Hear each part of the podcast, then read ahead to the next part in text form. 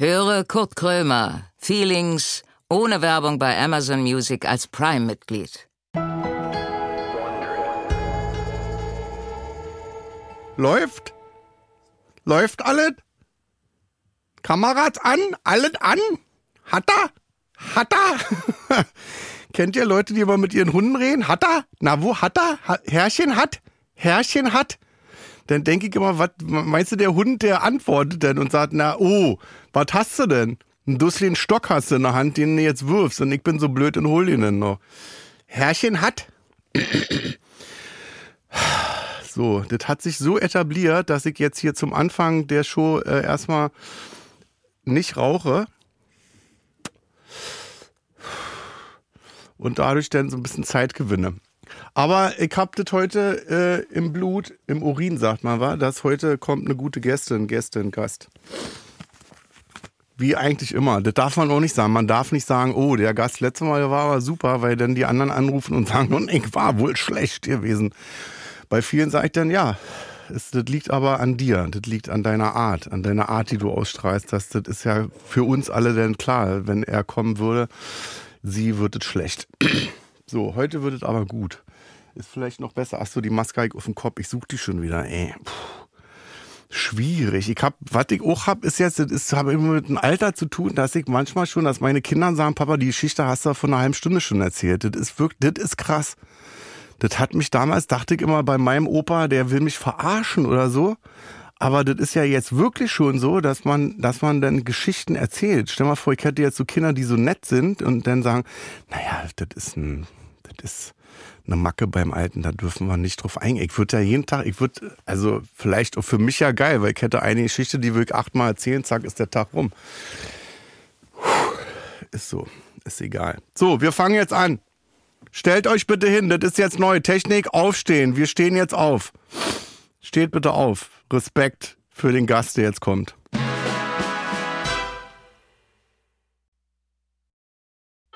Kurt Krömer sitzt mit verbundenen Augen im Studio. Er trifft gleich auf einen Gast, von dem er nicht weiß, um wen es sich handelt.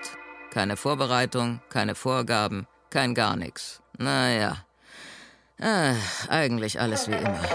Und nun herzlich willkommen zu Kurt Krömer Feelings.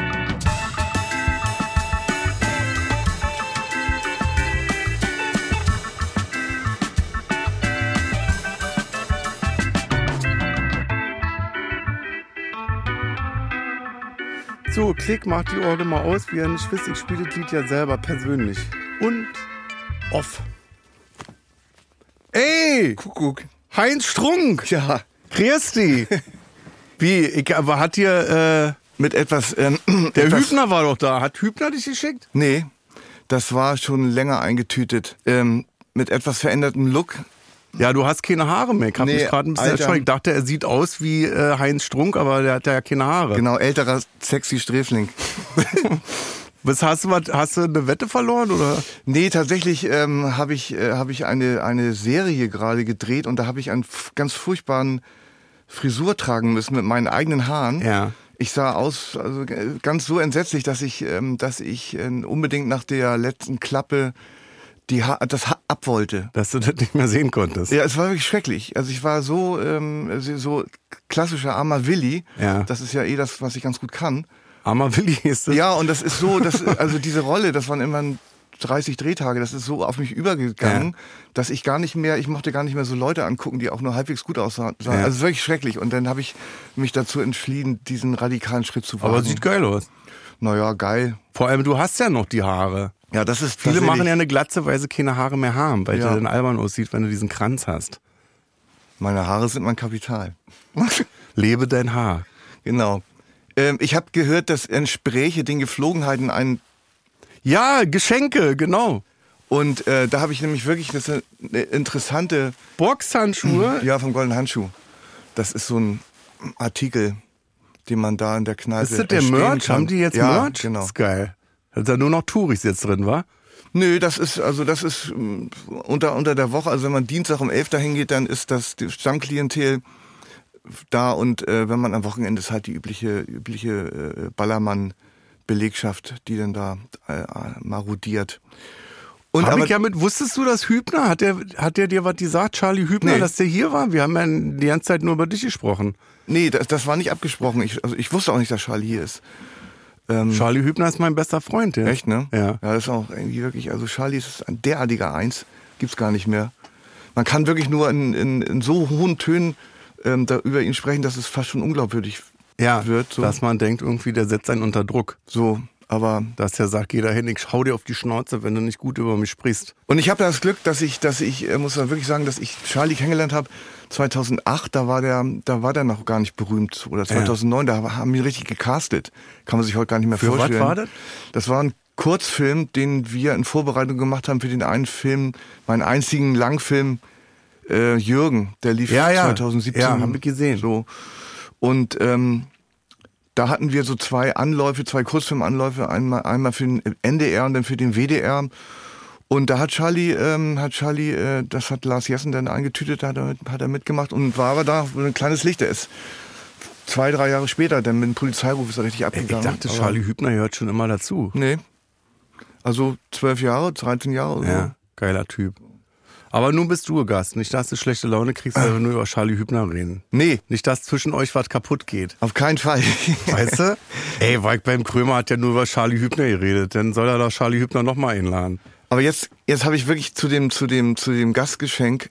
Ja, hab stimmt. dann- ich habe mir das jetzt hier um das Mikrofon rum Ja, das gemacht, ist- du man- kannst es ja Ich machen. habe leider kein Auto, sonst würde ich mir das da am Spiegel hängen. Man kann das überall ganz gut hinhängen, aber ich, das, das Ding ist, ich habe vor zwei Tagen von meinem Besuch hier geträumt. Ja? Und zwar ja, und es ist jetzt wirklich überhaupt nicht gelogen oder übertrieben oder irgendwas. Und ich habe geträumt, ich hätte das Gastgeschenk vergessen. Oh, das wäre.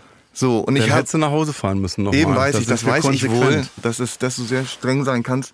Und dann habe ich in meinem Koffer immer so Leselampen, die man so in Bücher klemmt, wenn ich abends Ja. nachts wach werde, dann lese ich immer. Ähm, ich nehme keine Schlaftabletten, sondern lese Wie viel hast du denn? Wie viele Leselampen hast du, wenn du Sechs, sieben. Ja? Ja, ja, in jeder, jedem Täschchen und jedem Koffer Weil eine die und dann so. Kaputt gehen, oder? Nö, weil, weil denn, denn, wenn ich nur eine hätte, muss ich die ja immer einpacken Ja. und so sind, ist es also so. Standard wie, wie Kulturtasche oder so.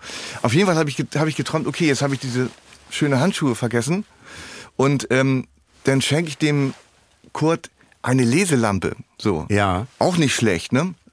Und, ähm, und dann habe ich diese, diese Leselampe, die ich, wie gesagt, immer vor, vorrätig habe, ich die ausgepackt und dann, um festzustellen, dass sie total verdreckt und versifft und also richtig so mit Ja. Bonbons verklebt und also das, das hat sich ein ausgesprochener Albtraum daraus entsponnen Also und ich habe sozusagen nee und ich habe diese Minuten vor Beginn der Sendung damit zugebracht diese diese diese Leselampe irgendwie notdürftig zu säubern. Ich hätte aber auch eine dreckige Leselampe von dir genommen. Wenn es von Heinz Strunk ist, weißt du, dann Aber das gehört gedacht, sich nicht. Das, da ist, das, so ist er eben. Wenn jetzt Karin Mioska da gewesen wäre, hätte ich gedacht, siehst du, nach außen hin irgendwie so auf toll machen, aber privat halt Dreckschwein. Ja. Weißt du, aber bei dir, da ist halt Stress. Hätte ich eine Leselampe, die wäre auch dreckig. Hättest du, ja gut, das war aber ja ein Traum. Meine Leselampen sind natürlich nicht dreckig, warum auch. Aber äh, immerhin, das ist wahrscheinlich irgendwie, äh, wo- womöglich ist, bin ich der einzige Gast, der von einem Besuch schon geträumt hat und, Ja. und eine Aber alles wird gut. hal- halbwegs interessante Alles- Anekdote Alles wird gut. mitbringen konnte. Ich, hab, ich kann mich erinnern, du warst mal Gast gewesen bei mir in einer Late-Night-Show. Ja. Und da, also, pff, wollte ich mich eigentlich immer schon bei dir entschuldigen für. Das war ein Auftritt, ich weiß nicht, gesoffen habe ich nicht mehr, aber vielleicht habe ich einen Schub gehabt oder irgendwas. Aber ich kann mich dran erinnern, dass das richtig scheiße war. Ja, ich, ich habe das in Und sehr dass ich guter mich Erinnerung. danach geschämt habe und dachte, ich habe oft so Leute gehabt, wo ich dachte, du bist einfach ein Idiot und so bist du jetzt halt hier auch drauf. Hoffentlich ist das bald vorbei. Aber bei dir ist, dich mag ich sehr. Und das war so ein Talk, wo ich dachte, ja, ich habe mich denn geschämt danach. Die Sache ist die, ich habe das in Folgendes in Erinnerung, ich habe das in Erinnerung, nämlich falsch, dass ich habe gedacht, du würdest mich möglicherweise anders behandeln, als du da die Gäste Ja. normalerweise behandelst. Du hast mich ja durchaus freundlich begrüßt. Ja. Und ähm, mit jeder Min also Frau, Urspruch war der, der andere, der Ja, andere stimmt, Gast. die war auch da. So. Und ich merkte mit, also das Publikum war auch durch, kannte mich nicht so, aber war mir durchaus wohlwollend Ja. gegenüber äh, eingestellt. Und ich merkte mit jeder Minute, da, da tickte so eine Uhr, also ich sah da so eine Ja, Uhr, ja, ja, die ja. so runtertickte. Mit jeder Minute wendete sich die Stimmung gegen mich. Ich war auch richtig blöd. Also ich habe das irgendwie, ich konnte war- das nicht. Ist ja, ich bin ja Gastgeber. Also das ist ja, wenn jetzt, ich- wenn ich einen doofen Gast da hab, dann, dann muss ich mich halt anstrengen. Ich Ich war ist ja wie ein Auftritt äh, live. Ich kann ja nicht sagen, das Publikum ist bescheuert. Nee, die Witze sind dann halt doof. Ich würde, würde aber damals mir attestieren, ein nicht besonders liebenswerter oder freundlicher oder irgendwie auch witziger Gast Ja. gewesen zu sein. Insofern, ähm, den Schuh, den muss ich mir leider anziehen, dass es irgendwie misslungen war. Nee, ich Und, äh, meine aber- Ka Ich hab wirklich, ja, weil ich dich mag. Weißt du? Also jeden, den ich mag und den ich bis jetzt in der, in der Sendung hatte oder hier im Podcast, ist, ist ja okay dann. Hm. Tja. Scheiße. Ja, das hat nicht Hören wir auf war jetzt? Komm, wir hören auf. das war's. Ich, ich war, wann war das? Vor zwei Jahren auf Sansibar und dann habe ich dein Hörbuch gehört, die Afrika-Reise. Ach so, ja. Das war geil, passte. Ja, ich habe damals irgendwie, ich dachte irgendwie, das ist doch mal eine gute Idee. Das war nämlich parallel dazu, hat Tommy Jaud, Tom, Tom, ja, Tommy Hummel, Jaud, der Hummel, Hummel Comedy dumm. zum Lesen, Hummeldumm, genau. Hummel dumm. Und er hat ja über Safari berichtet und ich dachte, das sei eine ganz gute Idee und auch vielleicht äh, durchaus kommerziell ähm, ähm, äh, erfolgsversprechend, was über einen Pauschalurlaub zu berichten. Ja. Also dass, dass quasi im Urlaub nichts passiert. Ja. Weil das ja sehr viele Deutsche so praktizieren, meines Wissens. Und das war aber irgendwie, es war ein Ruhrkrepierer. Ja, Ja, ist ich fand's lustig. Ich fand's, weil das genauso diese, diese, diese Piefige ist, so, das, was man dann so Robinson Club und so, was man dann macht. Ja, oder das, was man in, Dass man immer zwei erlebt. Wochen irgendwie so hinter Zäunen ist, das Land, wo man ist, Türkei oder so, gar nicht sieht, sondern nur Pool und äh, Genau. man kann halt frei fressen. So, das ist halt. äh, Und wie war's in der Türkei? Ja, Essen war gut. Pool oder Strand? Pool.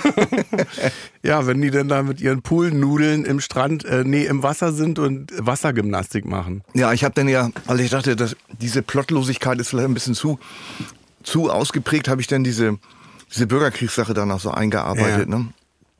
Und ich bin, das ganz erstaunlich, ich bin so ganz oft gefragt worden, was denn das Gastgeschenk, was, was Lucy mir denn am Ende geschenkt Ja. hat. Ne? Und das habe ich mir natürlich ausgedacht, ich habe mir gar nichts geschenkt, die Ja. gab's ja gar nicht. Naja, egal. Das glauben alle, war, dass das alles dann echt ist, was Irgendwie du da ja. schreibst. Aber das ist ja eigentlich auch ganz gut, wenn sich so, so Fiktion und, äh, und, und Erlebtes so vermischen und man gar nicht auseinanderhalten kann, was was ist.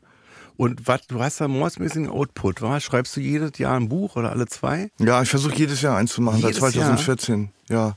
Aber die sind, die Sachen sind ja nicht so umfangreich. Also ich mache ja kaum länger als 200, 250 Seiten. Das ist Ja. also eine Seite am Tag. Ich habe ein paar, paar andere Sachen zu tun. Und ich finde, das ist so ein Output, den, den kann man schaffen. Und du hast, ich habe mal gelesen, du, du setzt dich jeden Tag vier Stunden hin.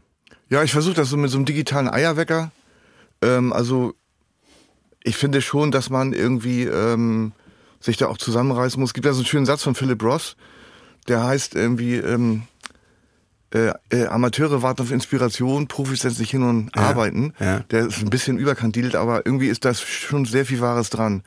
Also wenn man irgendwie was schaffen muss, kann man sich nicht darauf verlassen, dass man irgendwann Einfälle bekommt, sondern muss sich hinsetzen. Und ich habe das Glück, dass ich so Schreibblockaden und sowas kenne ich nicht.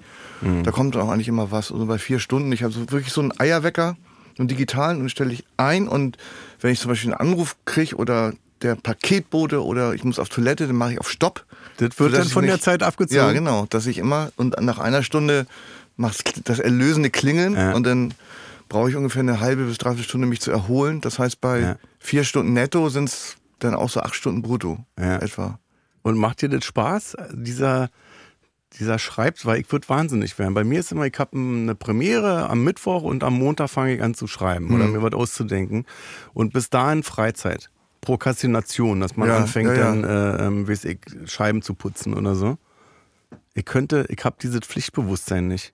Ja, ich habe das eigentlich auch gar nicht. Es, es fällt mir nämlich relativ leicht. Also es ist auch so, mir fallen andere Sachen, die anderen ganz leicht fallen, fallen mir total schwer. Und ähm, das fällt mir leicht, deswegen empfinde ich das gar nicht so als große Leistung, sondern es ist so, es ist Teil meines Wesens. Und äh, so ein Buch zu schreiben ist schon äh, irgendwie zu, zu 80 Prozent äh, hart, harte, härteste Arbeit. Ja. Also ich empfinde es so, man kann das ganz gut vergleichen mit so einem schwarzen Loch. Am, am Anfang absorbiert das Buch komplett alle Energie. Ja. Es ist stilistisch total unzureichend. Also die ersten ein, zwei Fassungen sind richtig schlecht. Ja. Und, äh, und wenn man dann aber so, also wenn ich, kann nur von mir reden, wenn ich so dranbleibe, dann kommt ganz am Ende so Payback-Time. Das heißt, Ja. dass, der, dass, der, dass der Text selber die Energie, die er vorher absorbiert hat, strahlt er irgendwann ab. Ja. So in den letzten 20, in, weiß ich nicht, so in 20 Prozent der, der, der Arbeit. Und das ist dann schon, das ist dann so die Belohnung. Aber bis dahin muss man ackern. Und das ist, fällt auch nicht leichter, weil ich jetzt schon irgendwie zwölf Bücher geschrieben habe oder so, sondern es ist immer gleich anstrengend. Und die Leute lieben es, wa? Ja, zum Glück, ja. Ich habe das, bin vielleicht einer der wenigen, die relativ gut beim Feuilleton ankommen und aber auch noch Mhm. Leser finden.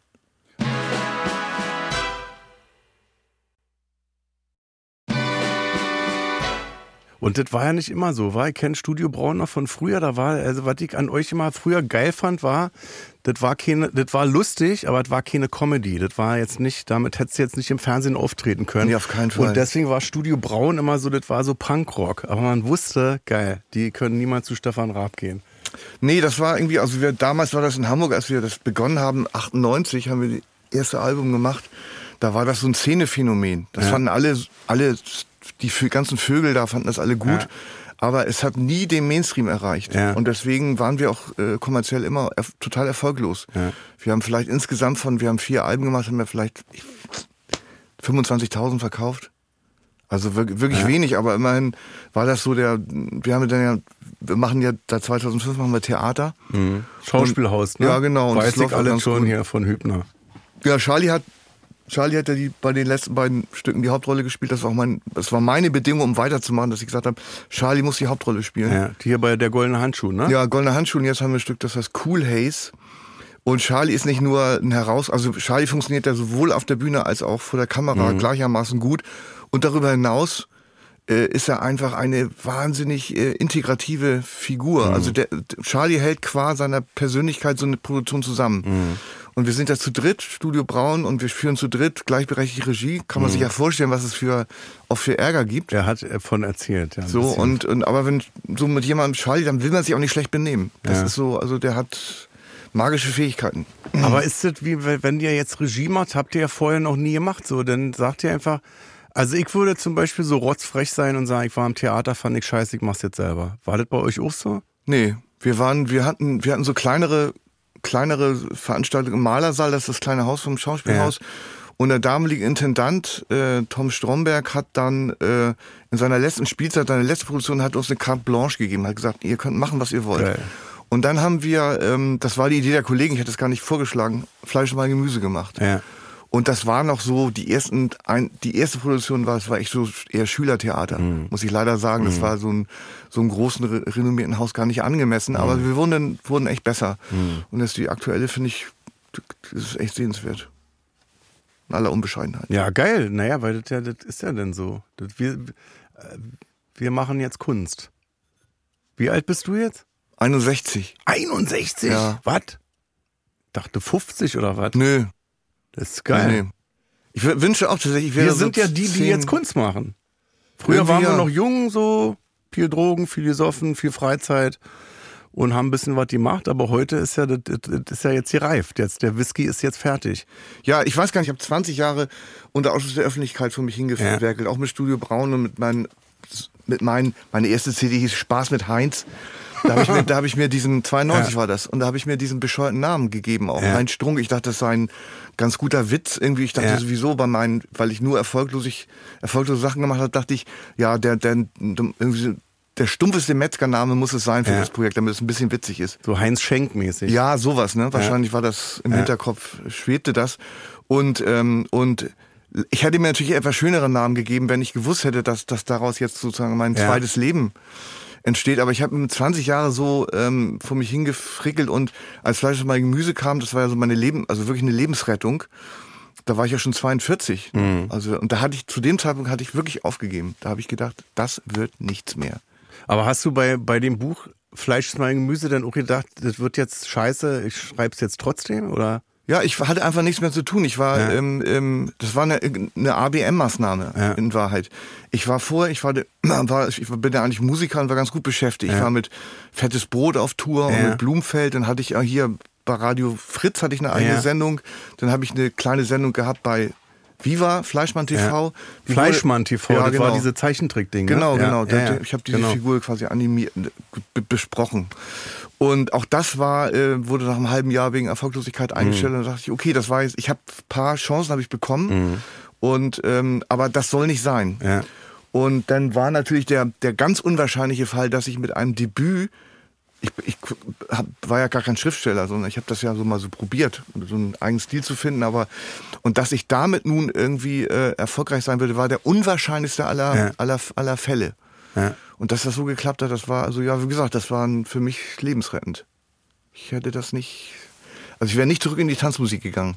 Und bist du denn sauer gewesen, dass du denkst, jetzt ihr Ficker, jetzt auf einmal, jetzt kauft ihr hier das Buch, aber 20 Jahre Musik gemacht, da, hat, da, da habt ihr das nicht angenommen? Nö. Das war Das- einfach, der Durchbruch war denn da und dann, Ja, das, man kann die Leute ja sowieso nicht dafür verantwortlich machen und das, das, äh, das ist ja Quatsch. Nee, da, da habe ich irgendwie einmal so einen Nerv getroffen. Das war ja auch auf Rowold, das ist als Ja. Taschenbuch rausgekommen. Auch In, also nicht als Hardcover, sondern als Taschenbuch. Das heißt, die haben auch nicht groß darauf gesetzt. Was ist das ja auch? Das Sujet ist irgendwie eine, ein verpickelter Musiker, der, der bei sein, mit seiner depressiven Mutter zusammenlebt und irgendwie in, einen, in einer norddeutschen Muckerband spielt. Ja. Das ist ja kein Best, Bestseller-Stoff, ne? Aber das ist eben das Schöne, das gilt ja für Musik, äh, äh, Film und, und, ähm, und, und, und Bücher gleichermaßen, dass man nach wie vor einen Erfolg nicht, nicht programmieren kann. Das gilt ja auch für dein Buch. Ja, ja. Es ist ja, du hast Ja, ja, ja. bald so viel verkauft von, dem von dem einen, wie ich mit, mit, mit allen zusammen. Das ist schon enorm. Das Äh, war auch, wo ich dachte, ja, interessiert mich, schreibe ich jetzt mal auf. Ich habe eigentlich mit mehr Häme gerechnet. Du auch bei dir? Dass man sich da lustig macht drüber, ah, Heinz Strunk war hier in so eine Tanzkapelle, hat da gesungen. Nö, So. das war, nee, das war irgendwie, also Angst hatte ich so zu, zu dem Zeitpunkt sowieso keinen War mehr. alles vorbei. Ja, war alles Eigentlich vorbei. war es so wie jetzt Atombombe, den Knopf drücken, So. ist egal. Ja, ich hatte das Riesenglück, dass ich äh, durch diese Fleischmann-TV-Sendung, das war in der gleichen Redaktion wie äh, äh, TV Total. Ja. Und da habe ich die gefragt, ey Leute, wenn ihr jemandem Gefallen tun wollt, ich weiß, ich bin kein Prominenter und also kein Gast, den normalerweise bei Raab eingeladen wird, aber wenn ihr wenn ihr das machen würdet, dann wäre ich euch sehr dankbar. Und dann haben die das gemacht. Ja. Und damals konnte man noch, ähm, durf, durfte ich sogar eine Passage vorlesen. Ja, ja. Und habe ich das gemacht und dann am nächsten Tag, da ging das Ding irgendwie auf eins bei Ja. Amazon. Und ähm, ich weiß, noch, ich bin in der Nacht, ich glaube, jeder Mensch hat vielleicht in seinem Leben nur fünf bis zehn echte Glücksmomente, also richtiges Glück. Und ich bin nachts aufgewacht und war eine Stunde äh, glücklich. Das war, das war ganz ähm, Knaller. Kna Knallerbuch bis heute, ne? Heute Ja, das noch zitiert und so. Ja, das so ein, also dieses verrückterweise der, der Satz Fleisch ist mein Gemüse, der wird jetzt immer mit dem dem perfekten Dinner in Zusammenhang Ja, ja, gebracht. ja, ja. Ne? Also die, die Urheberschaft ist gar nicht mehr Ja, ja, das gar ist nicht mehr dann bei nachvollziehbar. Das ist irgendwelchen so- Trollformaten dann irgendwelche geilen Lieder laufen und man denkt so, okay, jetzt So. verwurstet das jetzt nicht so. Und der endgültige, so wo ich sagen würde, jetzt ist jetzt kann ich nicht mehr so richtig abstürzen, war der goldene Handschuh, der Ja. 2016. Ja. Krasser Film, habe ich auch mit Hübner, wir haben alles mit Hübner schon besprochen, die Ja. Hälfte. Äh, wirklich mir, also mir angeguckt und hatte Angst. So. Also war so Ekel, Ekelangst. Ja, der Film ist auch irgendwie, mu- muss man sagen, ich, also was hatte ich draus gemacht, das ist ja sein, seine Sache Ja. und, und das ist auch, äh, bleibt auch dem Regisseur überlassen, da darf man sich auch als Autor gar nicht Ja. einmischen und vor allem nicht beleidigt sein. Ja. Wenn das, nee, das Buch ist doch ganz anders und so. Der, der Regisseur muss freie Hand haben, das zu machen. Ich hätte es anders gemacht, aber, Mhm. aber das ist, ähm, das ist Geschmackssache. Wie lange hast du dich mit dem Thema beschäftigt? Mit dem Wonka? Honka? Also ich- Wie ist der? Honka? Fritz Honka. Honka, ne? Fritz Honka, genau. Ähm, also das ist ja gewissermaßen ein, omnipräsentes Thema mein Leben lang gewesen, weil ich schon zwölf war, als das rauskam. Das war ein Aufschlag, das kann man sich gar nicht vorstellen. Und dann bin ich 2009 das erste Mal in den Handschuh reingeraten und dann hat mich der, der, der, der Chef gefragt, der kannte mich irgendwie von, von Fleisch und mein Gemüse. Ja, Mensch, du bist doch Schriftsteller und so. Hier sind so viele interessante Geschichten passiert. Die, müsste, die müsste mal aufgeschrieben werden, ne? wie das immer so ist. Das ist so, mein Leben ist so interessant und so. Und dann dachte ich, ja, ist, glaube ich, und ich war auch selber als Gast oft da, aber einfach nur so lustige Anekdoten aus so einer Abschlusskneipe Ja, ja. ist ein bisschen wenig. Und dann bin ich auf die Sache gekommen mit Honka. Mhm. Weil das ja auch so, das, äh, der goldene Handschuh unter, Untertitel Honka-Stuben. Ja. Das hat ja fast was Folkloristisches denn, äh, Hat an, auf- angenommen. eigentlich äußerst makaber, weil jetzt da nicht Peter Alexander Champagner getrunken hat, sondern einfach mal ein Mörder. Ja. Und, ähm, und da dachte ich, okay, das ist eine, äh, das ist ein Aufhänger, das ist eine Geschichte, das ist ja ein Tatsachenroman, Ja. wenn man so will. Ähm, vergleichbar mit dem Kaltblütig von Truman Capote. Und dann habe ich einen Antrag gestellt beim Hamburger Staatsarchiv, der dem glücklicherweise stattgegeben wurde. Mhm. Die hätten ablehnen können, weil die Akten bis 2080 oder Verschluss sind oder so. Und dann habe ich das so recherchiert Mhm. und, und, und dann angefangen zu schreiben. Und dann aber auch als Gast selber eben, ich weiß nicht, ich war 200 Mal da oder so. Mhm. Und so ist das, hat sich das so zusammengefügt. Und hast du alles eins zu eins so wie es war wiedergegeben oder hast du da Teile dazu erfunden? Nö, viel dazu erfunden. Ich musste mir ja vorstellen, auch wie der ist. Also ich war, es war gar nicht meine Absicht, also Honka so, so zu beschreiben als, ähm, also Peggy Panas, die damalige Gerichtsreporterin, sagte, äh, Fritz Honka war das ärmste Würstchen auf gottesweiten Erdenrot und hatte auch noch das Pech, zum Mörder zu werden. Und das beschreibt es eigentlich ganz gut. Und ähm, das heißt, irgendwie im Laufe des Schreibens hat sich, ja- hat sich für mich herausgestellt, dass ich, dass ich also trotz aller Schrecklichkeiten, die der Typ begangen hat, irgendwie auch echt Mitgefühl ha- hatte. Das hat sich so entwickelt. So, oder Ver Verständnis, Empathie, wie auch immer. Wobei das sowieso dazu gehört, man muss irgendwie Empathie mit seinen Figuren haben, sonst bringt das nichts. Aber das war dann die absolute Heiligsprechung als Schriftsteller, war? Das hat, ja, das war, das war wirklich da so eine FAZ, so ein Feuilleton, der Aufhänger und so. Das war schon, da dachte ich schon irgendwie, da, das gibt's doch gar nicht, dass ich das noch erleben darf. Und hast du Schiss, dass, also dass das jetzt immer so geil werden muss wie, wie, wie Honka? Oder wie Fleisch ist mein Gemüse? Also dass du Druck hast und denkst, scheiße, jetzt muss mir, jetzt muss mir wieder was Geiles einfallen. Otto Rehagel hat mal gesagt, irgendwie, ähm, der, den Druck hat man nicht, wenn man erfolgreich ist, sondern den Druck hat man, wenn man unten ist. Ja. Und so empfinde ich das auch. Also ich würde jetzt sogar sagen, selbst wenn ich jetzt so ein, zwei Fehltritte hätte, was nicht der Fall ist, also letztes Mhm. Jahr das Buch Ein Sommer in Niendorf war sogar das erfolgreichste, war noch erfolgreicher. War auch geil. Ich, ja. So. hör, also ich lese seine Bücher nicht, ich höre die. Ja. Weil die Stimme halt geil ist dann auch. Ich mich so, nicht und Gesprötzel und Ja, Gesabber. ist geil, schön. äh, ähm, wie sagt man? Fleischig. Ja. Fleischige Stimme. So. Finde ich geil. Ja, vielleicht auch in dieser Unvollkommenheit. Also wenn man da so einen so einen Pro Profisprecher ranließe, dann glaube ich, dann wäre, hätte das nicht so den Effekt. Und aber auf jeden Fall Nino war auch äh, äh, top, top Erfolg und Charlie hat das vielleicht auch erzählt, dass er sich ja mh, unbedingt darum bemüht, dass er das, das um die Verfilmung und dass er die Hauptfigur spielt, dass wir es nächstes Jahr dann wahrscheinlich schon drehen. Ja. Und hast du Angst davor, dass du wieder erfolglos wirst? Dass das wieder so ist wie früher? Das hab ich manchmal, dass ich Ja? so denke, ich, ich weiß jetzt nicht, wo du in Hamburg groß geworden bist. Ich bin ja Wedding so, Neukölln, Arbeitergegend irgendwie und dann denkt man schon immer so, Mensch, wenn das dann wieder so, wenn du abrutscht wieder. Also bei dir, also der Aufschlag jetzt irgendwie in den letzten Jahren durch, durch alles Mögliche irgendwie, der ist so, den, der ist ja so fulminant. Ich Ja. kenne dich ja auch schon jetzt länger und so. Da, da ist, also ich glaube, da ist 0,0 Gefahr. Aber ist So. immer das Denken so. Hast du das nicht auch, die, die, diese Denken manchmal? Also alles, was bei mir über 500 Euro kostet, da denke ich danach. Da denke ich wochenlang drüber nach, Wirklich? ob das jetzt sein muss oder nicht. Und dann, Ne, ich habe gerade gerade gerade das Ding gehabt, dass ich ähm, dass ich äh, eine, ziemlich viel Gage bekommen habe von das Filmprojekt da und Ja. so und mir überlegt habe, was könnte ich mir kaufen? Bin auf einen, äh, Uhr, sogenannten Uhrenbeweger gekommen, den ich mir kaufen was ist das? Das ist, ich habe so eine Automatikuhr Ja. und immer wenn ich so länger mal die nicht anhabe, dann dann ähm, dann tue ich die auf den Uhrenbeweger, der der, Ach, der bewegt die? ja, der er bewegt die Uhr, genau. Ja. Mir ist mir gar nicht gar nicht eingefallen. Und, ähm, Und der kostet dann eine Million, nee, oder? 90 Euro oder so. Ja, ja Sowas das habe ich auch. Dass ich manchmal denke, ja, was brauchst du eigentlich noch? Also, Ja, ich auch so irgendwie so, also der Matt, also ich verstehe auch so diesen, den Antrieb habe ich, den muss man ja als Unternehmer zum, unbedingt haben, reich werden zu wollen. Ich habe neulich mal so ein Interview mit Dirk, Dirk Rossmann ja. gelesen, dass der wirklich irgendwie so diese, die, die reichen Leute, die wollen reich und immer noch reicher werden. Ja. So. Und diesen, der Antrieb geht mir komplett, ich weiß, ich verstehe das gar nicht. Ja, ja. Ist gar nicht in meinem Wesen verankert. Ja, ich hab so. das auch immer, wenn so Künstler jeden Scheiß annehmen, der reinkommt und dann sagt, na, man muss ja mitnehmen, was kommt, denn irgendwann ist vielleicht vorbei. Und dann denke ich, das ist aber nicht Kunst. Nö, Kunst das ist, nicht zu sagen, wie hoch ist der Scheck, ja, mache ich, sondern Kunst ist erstmal sagen, ich habe eine geile Idee, finde ich gut, dann mache ich das und dann stellt sich vielleicht Erfolg ein. Das ist so, aber die, die, die meisten Karrieren sind ja nun, wie wir wissen, irgendwie ganz schön eher kurzlebig und äh, da empfiehlt es sich möglicherweise auch für die Leute, die auch nicht so talentiert sind, dann äh, in der kurzen Zeit alles mitzunehmen. Ich weiß es nicht. So, ich habe da jedenfalls, wird da jetzt nicht den, wird, da, wird das jetzt nicht verurteilen. Bei einigen schon, also ich finde auch dieses Influencer-Ding auch Mhm. Grauen, also äh, grauenvoll, auch teilweise verachtenswert, aber ähm, trotzdem sollen die alle mal leben und leben lassen irgendwie. Ja.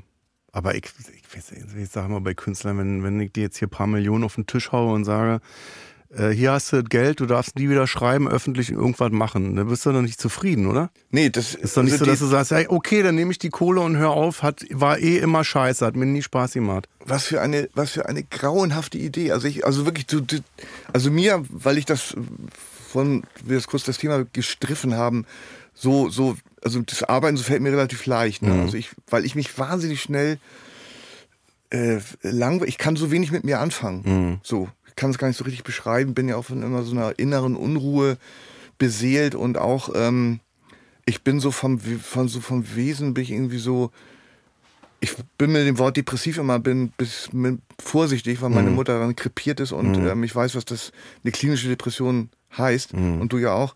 Ähm, also deswegen, ich hatte mal eine, eine Cannabis-Psychose ja. mit Anfang 20. Die hat mich echt aus den Latschen gekippt. Da war ich jahrelang, ich war wirklich jahrelang lebensunfähig. Und deswegen ist meine Biografie auch so seltsam zerklüftet. Mhm. Aber ansonsten würde ich mich eher so als, äh, ich bin einfach kein fröhlich, fröhliches Gemüt. Mhm. So, ne? Mhm. Genauso wie es, wie es eine rheinische Frohnatur gibt, bin ich das mhm. vielleicht das Gegenteil. Mhm. Ohne damit irgendwie kokettieren zu wollen oder, oder so. Und deswegen fällt mir das Arbeiten relativ leicht. Ich merke aber immer, wenn ich, ich war jetzt ja auf drei Wochen auf Mallorca, mhm. in, in, in Ballermann da. Und ich bin sofort, wenn ich mein gewohntes Koordinatensystem verlasse, bin ich, bin ich von einem Verlorenheitsgefühl erfüllt. Ja. Das erschreckt mich selber. Ja. Also es ist ganz, also deswegen diese Globetrotter, die, die äh, mittlerweile ist es ja so in geworden, dass man so ganz viel spart, damit man mit 48 oder 51 in, in Rente geht mhm. und dann mit dem Wohnmobil die ja, ja. Wohnmobil ist das neue Ding, ja, dass man sich für 500.000 Euro so ein Wohnmobil so. kauft mit 200 Quadratmetern und dann an Timmendorfer Strand fährt. So, oder wo auch immer hin. Und das ist, ähm, also, also das, ich meine, auch da gilt natürlich, jeder kann machen, was er will. Mhm. Aber für mich wäre das also ein, ein undenkbares Modell. Ich will gar, also ich will nicht aufhören. Ich will also vielleicht weniger tun. So, das habe ich manchmal. Da habe ich das Gefühl, dass ich da in so einer Tretmühle drin bin, wo ich denke, warum machen wir alle so viel? Aber also, das kannst du doch selber komplett ja, ja. alles aussuchen. Mache so. mach ich jetzt auch, so dass ich denke, ja, jetzt ist ja gut. Also wie ist denn das mit dem Schreiben? Hättest du irgendwie Interesse dran, mal irgendwie ein, was Fiktionales zu, zu machen oder oder, äh Na, ich denke, bei dem Buch, was ich jetzt geschrieben habe, da ist erstmal jetzt der Ofen aus, weil alle bestimmt denken, dann wird das wieder ein Buch über Depression oder so. Also muss, wenn, muss es ja was ganz anderes ja, sein. Also das erste ja, Buch ja. habe ich über Afghanistan geschrieben, über den Krieg. Das zweite zehn Jahre später über die Depression und mal gucken. Man hätte jetzt natürlich auch wieder, wenn ich jetzt BWL studiert hätte, hätte man sagen können, man macht jetzt nur noch Depressionsbücher ja. oder mentale Gesundheitsbücher, weißt du? So Tipps auch. Äh, Yoga-Tipps. Maximize your life, lebensoptimierende ja. Maßnahmen. Yoga-Tipps gegen Depressionen ja, und dann genau. immer jeden Tag ein Video bei Insta. Aber macht dir das denn irgendwie, ist dieser, dieser, dieser Prozess des sich Hinsetzens und Schreibens, ist das für dich erfüllend oder macht das Spaß oder wie, wie ist es? Das war, war ja so eine therapeutische Maßnahme, dass man alles, was man im Kopf hat zum Thema Depression mal rauskotzt irgendwie und dann quasi aufschreibt und damit äh, war das für mich in meinem Kopf beendet. Das ja, ja. war einfach so ein Problem, schiebe ich rüber. Ich gebe dir das Skript, lest du das durch, dann hast du das Problem an der Hacken, bei mir ist das aus dem Kopf raus. Ach tatsächlich, das hat ja. so funktioniert. Also hat man auch in der Klinik so gesagt, zu allen. Jetzt nicht, da bringt jetzt Bücher raus und geht dann auf Tournee damit, sondern einfach schreibt es auf und macht es wirklich so, packt es in den Schrank und macht die Tür zu, dass man so bildlich mhm. das Ding abschließt. Ne? Und das fand ich interessant, ja. Aber ansonsten merke ich, wenn ich, also wenn ich was schreibe, merke ich immer, ich muss das selber erlebt haben. Das macht das unheimlich anstrengend. Mhm. Weißt du, also so fiktiv jetzt irgendwie was ausdenken, glaube ich, ist nicht. Ja, aber das ist ja das Schöne, man kann ja anhand von eigenen Erlebnissen ein bisschen was dazu erfinden, ja. um die Erlebnisse unterzubringen. Aber, ist doch, aber der ja. Prozess ist schon, finde ich, schon einsam. Ich bin, also ich bin lieber gerne auf einer Bühne und trage dann vor, anstatt ich jetzt irgendwie zu Hause sitze alleine und schreibe. Da denke ich dann immer, ich bin dann mehr so, ich musste dann mehr erzählen. Aber es ist ja, wie, wie, also ich habe gerade gesehen, dass du da, da jetzt zweimal die Waldbühne da voll machst und so. Das ist ja. Die Wohlheide, ja. Ja, oder wie auch, ja, ja, ja. so, ne? Also das sind ja Dimensionen. Ja. Und wie, wie viel, wie viel Auftritte wirst du denn dieses Jahr machen? Nee, das war, das wart jetzt. Also ich trete nicht mehr live auf. Ich habe jetzt erstmal gesagt, ich mache jetzt erstmal eine Pause. Und das heißt, dass, dass du jetzt irgendwie diese Pause machst und dann das auf dich zukommen lässt. Oder? Ja, ich mache jetzt Podcast hier und ja. äh, gucke, was so reinkommt. Also wirst du ja auch haben, dass du andauernd Angebote kriegst, wo du denkst, okay, hätte ich jetzt gar nicht mit dir rechnet. Also dass man sich auch ein bisschen darauf verlässt, dass von anderen was kommt. Ja. Was jahrelang eigentlich nicht der Fall war. Jahrelang wurde viel Scheiße angeboten, wo ich wirklich von zehn Sachen zehn abgesagt habe mhm. und gesagt habe, das ist mir zu blöde. Dann denke ich mir lieber was eigenes aus.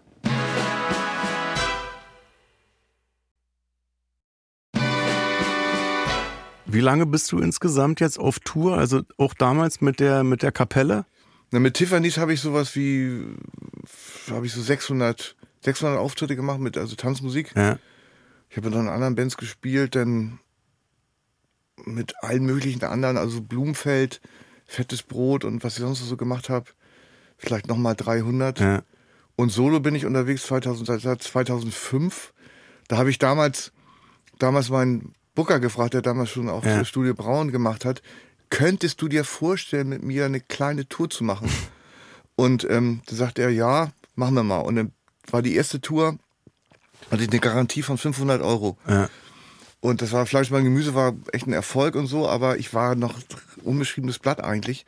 Und dann bin ich nach diesen zehn Auftritten mit genau 5000 Euro nach Hause gegangen. Ich habe also nie die Garantie ja. äh, überschritten und so. Und dann ähm, war das aber so, dass er mit mir auch weitergemacht hat. Bin ich ihm sehr dankbar bis heute, dass das so geklappt hat. Und ich konnte mir nie vorstellen, also auch sagen wir mal so ein oder zwei Jahre vorher, da war ich ja auch schon, da war ich ja auch schon über 40 oder war ich 40, 40 oder was dass da irgendwie mein Name steht, Heinz ja, Strunk. Ja. Und, dann, und dann gehen Leute dahin in der Erwartung, Ja. in der äh, Abendfüllen unterhalten zu werden. Ich dachte, das kann ich nicht. Ja. So, also mein Leben ist irgendwie, würde ich mal sagen, zu 80 Prozent oder noch mehr Learning by Doing. Mhm. So, ich habe immer, ich habe ja gar nicht, ich habe ja nicht studiert, ich habe keine Ausbildung ge Ich gemacht. auch hab nicht. Ich habe schön abgebrochen.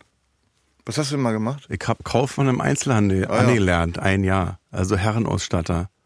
Und dann habe ich nach einem Jahr gemerkt, also du weißt ja dann ganz, du weißt ja im ersten Jahr schon, wie das jetzt die nächsten 40 Jahre weitergeht. Ja. Also ich könnte jetzt irgendwie Chefeinkäufer oder Generaldirektor von einer Karstadt-Filiale irgendwo in Berlin sein. Und das weißt du dann schon. Und dann dachte ich, das ist, das ist ja sterbenslangweilig. Also für mich, dass man weiß, was passiert. Und dann habe ich gedacht, das will Künstler werden. Und habe bewusst irgendwie gesagt, ich mache die Lehre nicht zu Ende. Weil ich hab das immer gehasst, wenn ihr gesagt hat, ich studiere jetzt Schauspiel, habe ja aber davor noch irgendwie studiert, dann kann ich zurück in den alten Beruf. Ja. Und dann dachte ich, nee, das, Ja. das will ich aber nicht. Und, Und- hab die Tür zugeschlagen irgendwie und dann war Fakt. Also wenn du jetzt irgendwie was verdienen möchtest, dann musst du was einfallen lassen. Aber Künstler kann, also es war klar, dass es äh, was Komisches äh, Ja, äh, ich dachte sein früher mal, dass ich, dass ich Schauspieler werde, der dann nur komische Rollen spielt. Weißt du, dass ich sage, Ja. ich bin Schauspieler, aber ich nehme nur komische Rollen an. Was völliger Blödsinn ist, weil du froh sein kannst über alles, was da reinkommt. Ja, absolut, absolut, ja. Ja, ja, das irgendwie, ich bin auch, also dass ich da jetzt irgendwie nicht, dass ich, dass ich davon nicht leben muss.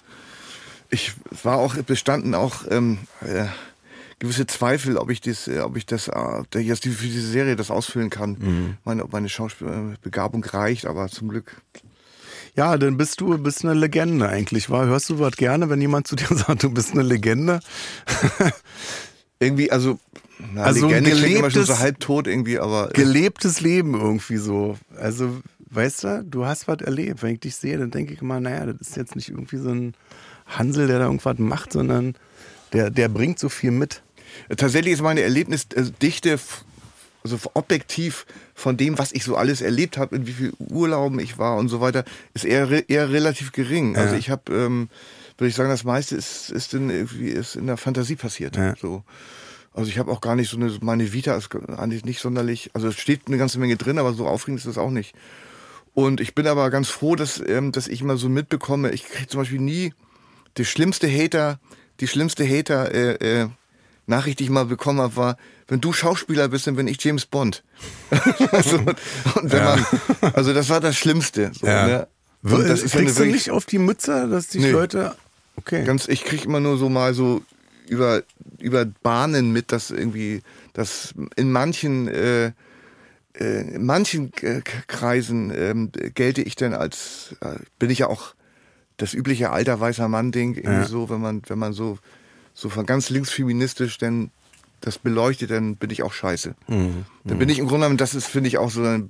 Aber dann sind wir alle scheiße. Ja, also. es ist aber irgendwie, irgendwie, ey, wenn man wirklich ernsthaft irgendwie von so jungen Leuten, die echt keine Ahnung haben, was man so gemacht hat, mhm. so in eine Reihe gestellt wird mit Trump, Maschmeyer und, und, ja, ja, und so, das ist einfach, das ist einfach richtig, richtig, richtig schrecklich. Denn, denn denke ich, das denke ich auch manchmal, dass ich, ich habe damals die einzigen, die mich sehen wollten, waren die Punks. Also, dass ich so in besetzten Häusern gespielt ja. habe. Äh, mein erstes Programm hieß, wir hatten ja damals auch nichts. Äh, für eine Mark 49, wo ich gesagt habe, ich möchte euch noch was zurückgeben, wenn er mir eine Mark 50 ja. gibt. So und das, da war die Bude dann voll mit 100 Leuten. Die anderen haben gesagt, wollen wir nicht sehen und so. Ne? Aber da hat sich die Meinung dann auch schnell geändert, als ich dann damals noch beim SFB war, meine erste Sendung hatte, die, weiß ich, 10.000 10 Zuschauer hatte oder so. Also das war ganz schlecht, ganz schlecht besucht.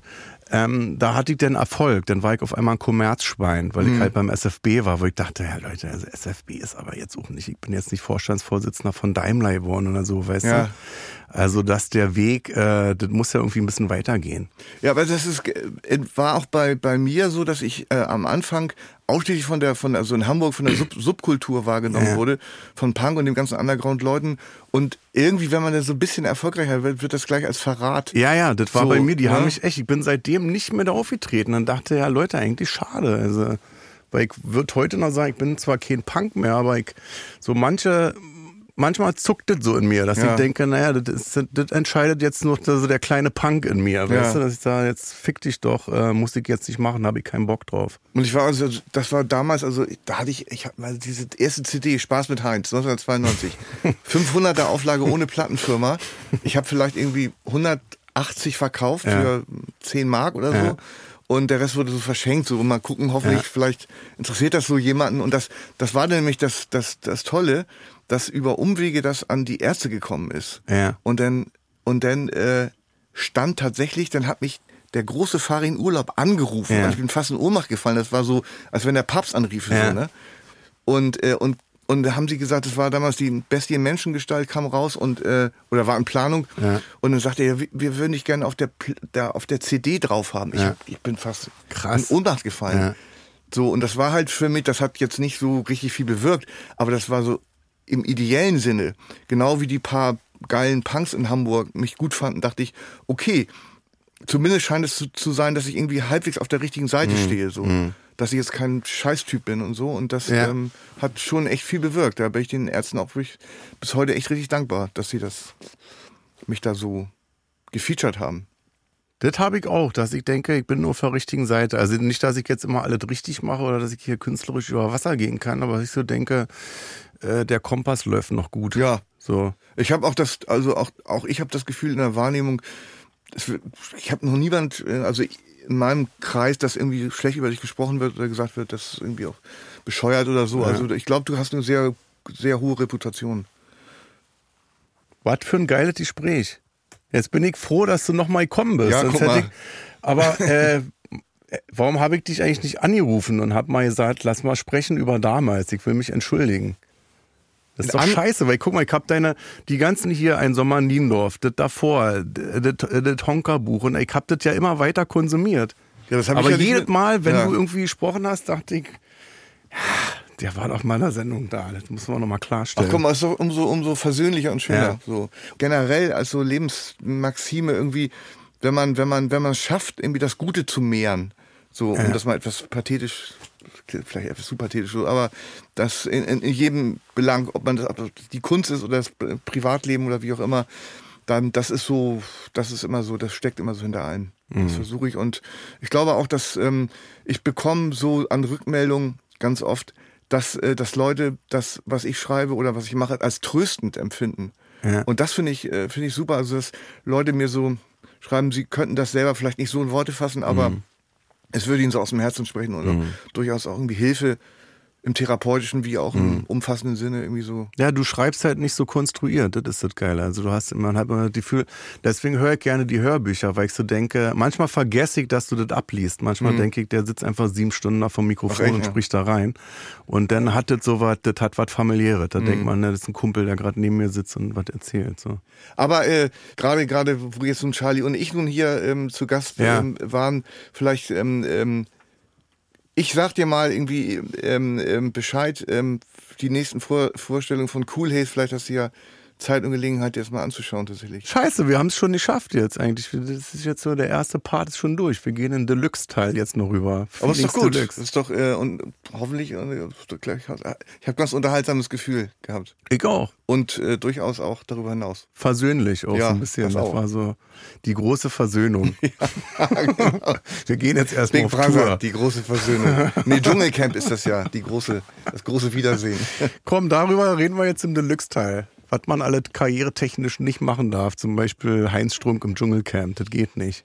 Ja, aber das ist ähm, äh, womöglich wie bei dir. Ich habe, ähm, also die, die, die Berührungspunkte und Schnittmengen mit dem Boulevard und der Yellow Press sind praktisch gar nicht gegeben. Das heißt, die, ähm, die Bild oder die Bunte oder wie auch immer interessieren sich gar nicht für mich, weil ich ja was mache, Ja. was konträr ist zu deren nicht. Du bedienst diese Nee, Inhalte gar nicht. Auch selbst wenn ich, also ich müsste schon, also mein Entree in, in, in die Yellow Press wäre, wenn ich mich mit irgendeiner äh, irgendeiner äh, Influencerin zusammentäte. Ja, genau. So, ne?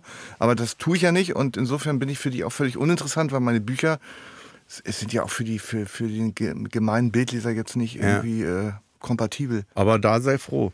Aber immerhin schaffen das ja ein paar, sich da komplett rauszuhalten und so. Und dann in meinem Fall, weil ich einfach gar nicht in deren Kosmos irgendwie stattfinde. Ich merke das auch. Ich sehe das, wenn ich zum Beispiel durch irgendeine Fußgängerzone latsche. Ich trete ja nun im Fernsehen, trete ich zweieinhalb Mal im Jahr auf. Ne? Ja.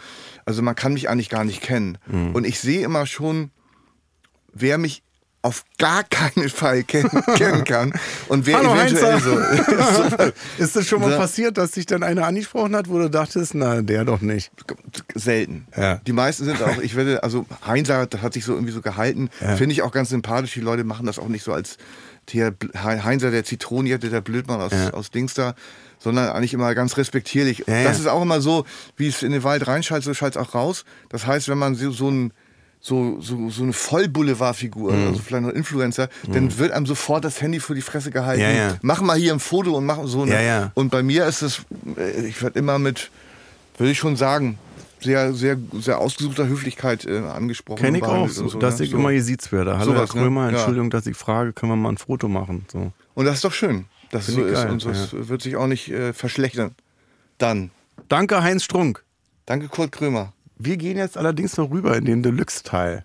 Exklusiv auf Amazon Music. Tschüss. Tschüss. Ja, geil.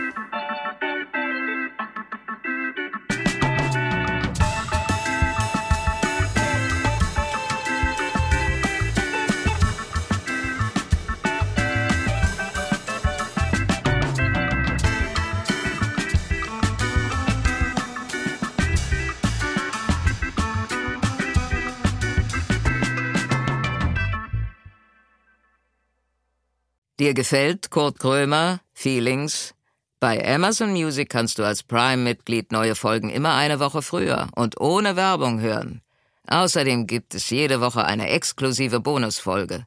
Lade noch heute die Amazon Music App herunter. Kurt Krömer Feelings ist eine Produktion von Studio Bummens und Song Legend für Wandery.